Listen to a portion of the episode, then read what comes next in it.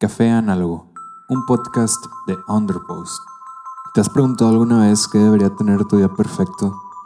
Muchos de nosotros hemos imaginado tener, si no una vida completa, al menos sí uno de estos días perfectos.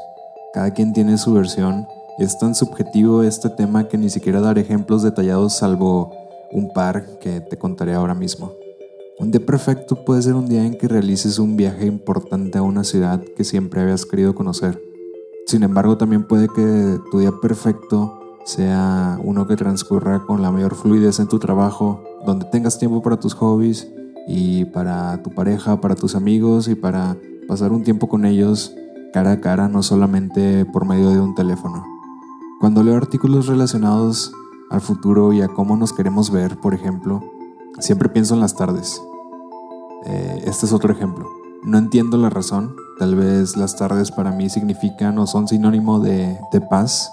Quizás el hecho de que al visualizarme en alguna tarde de jueves, sin compromisos forzados y teniendo tiempo para escribir, hacer música y para relajarme, ese día se convierte automáticamente en un día perfecto. No sé cómo funcione para cualquier otra persona, pero probablemente para mí uno de los, de los tantos que podrían ser eh, uno de los tantos panoramas que podría albergar un día perfecto puede ser ese. Como podrás darte cuenta, los días perfectos no tienen por qué ser perfectos para todo mundo. Basta con que sirvan para ti y te hagan sentir como tú quieres sentirte en un grado de perfección, entre comillas, y de plenitud. Una manera bastante sencilla de desarrollar un esquema para tu día y convertirlo o acercarlo a un día perfecto es poniéndole horarios a tus actividades. Eh, ya he hablado al respecto de esto en algunos artículos, creo que también en algunos episodios de este podcast, pero hoy me centraré en el otro lado del espectro, uno que no tiene nada que ver con la productividad o la creación o el trabajo o la motivación y todo ese rollo, sino en, en cómo nos sentimos, en cómo podemos sentirnos bien con nosotros mismos, ya sea por terminar una jornada laboral y después tener tiempo todavía para realizar lo que sea que queramos hacer o simplemente sentirnos bien por haber cumplido una meta muy difícil y que eh, eh, se logró al fin. Lo único que necesitas para desarrollar tu esquema del día, o sea, de tu día perfecto, es saber lo que vas a realizar y lo que quieres realizar. Tienes juntas muy importantes, vas a trabajar desde casa, leerás un rato en la noche, en la tarde o en la mañana. Piensa un poco en qué es lo que debes hacer y después agrégale esto que te comento, que, eh, qué es lo que quieres hacer. Encuentra un espacio adecuado para cada actividad. Cada actividad requiere un tiempo determinado, no todas requieren una hora, no todas requieren cinco minutos, algunas requieren más, algunas menos. Probablemente, no probablemente este esquema de trabajo, este horario no te funciona la primera. Y a lo que me refiero con esquema para no hacer menos bolas es con hacer un horario de tu día, tal y como lo tenías en la escuela. Un horario de 9 a 10, de 10 a 11, de 11 a 12. Probablemente estas horas las puedas segmentar aún más en horarios más pequeños todavía.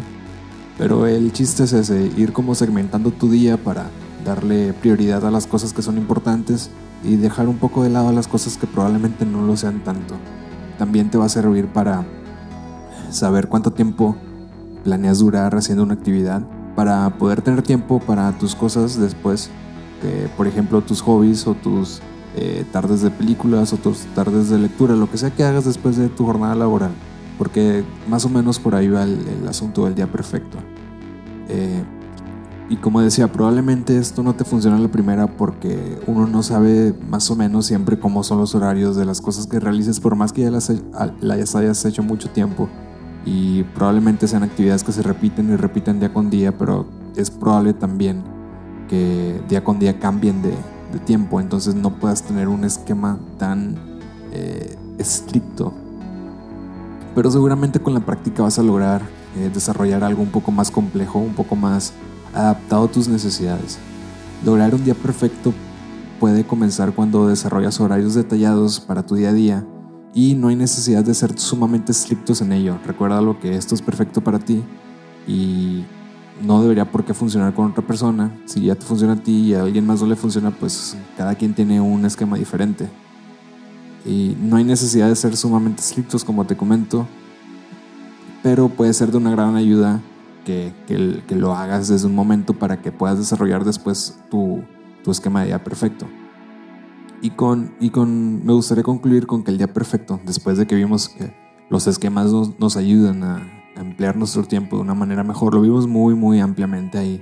Muchos artículos en internet y más episodios de podcast de otros programas que ahondan sobre este tema de los horarios en los días, cuando, bueno, no muchas personas ahondan en sus horarios diarios, o sea, eh, algunos hasta podrían ver raro a las personas que ahondamos en nuestros horarios diarios porque me ha tocado tener pláticas donde digo que tengo horarios para diferentes cosas al día y me ven raro, me dicen que por qué segmento mis actividades, pero a mí me resulta bastante útil eh, estarme ocupando en diferentes cosas y tener cierto orden de actividades que tengo que realizar, de actividades que probablemente no son tan importantes, pero que al final de cuentas tengo que realizar, y probablemente actividades que no tengo realmente que realizar, pero me gusta hacerlas. Entonces, para eso sirven los horarios, para tener tiempo para todo.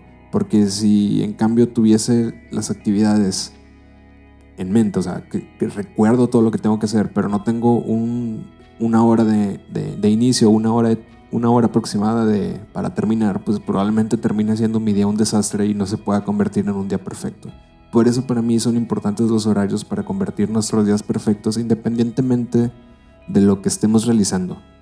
Por ejemplo, si trabajo de 9 a 1 de la tarde, probablemente en esas 5 horas aproximadamente que tengo de trabajo, eh, voy a enfocarme bastante en trabajar, voy a enfocarme bastante en eso que estoy haciendo y para después en la tarde, no sé, hacer otras actividades que tenga que, que hacer, eh, lo que sea que tenga que hacer.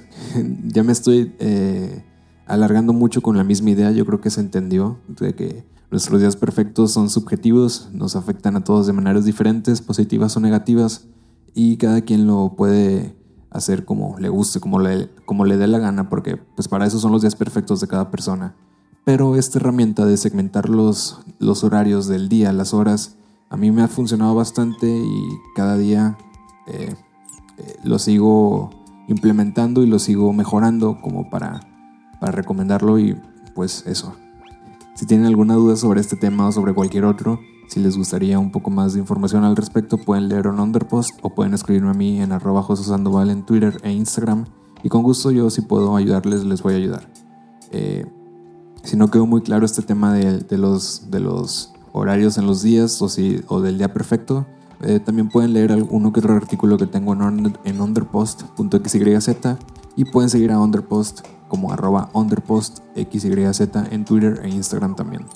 Nos vemos la siguiente semana. Gracias por haber escuchado este episodio y chao. Café Análogo, un podcast sobre diseño, desarrollo personal e inspiración. Escúchalo en underpost.xyz.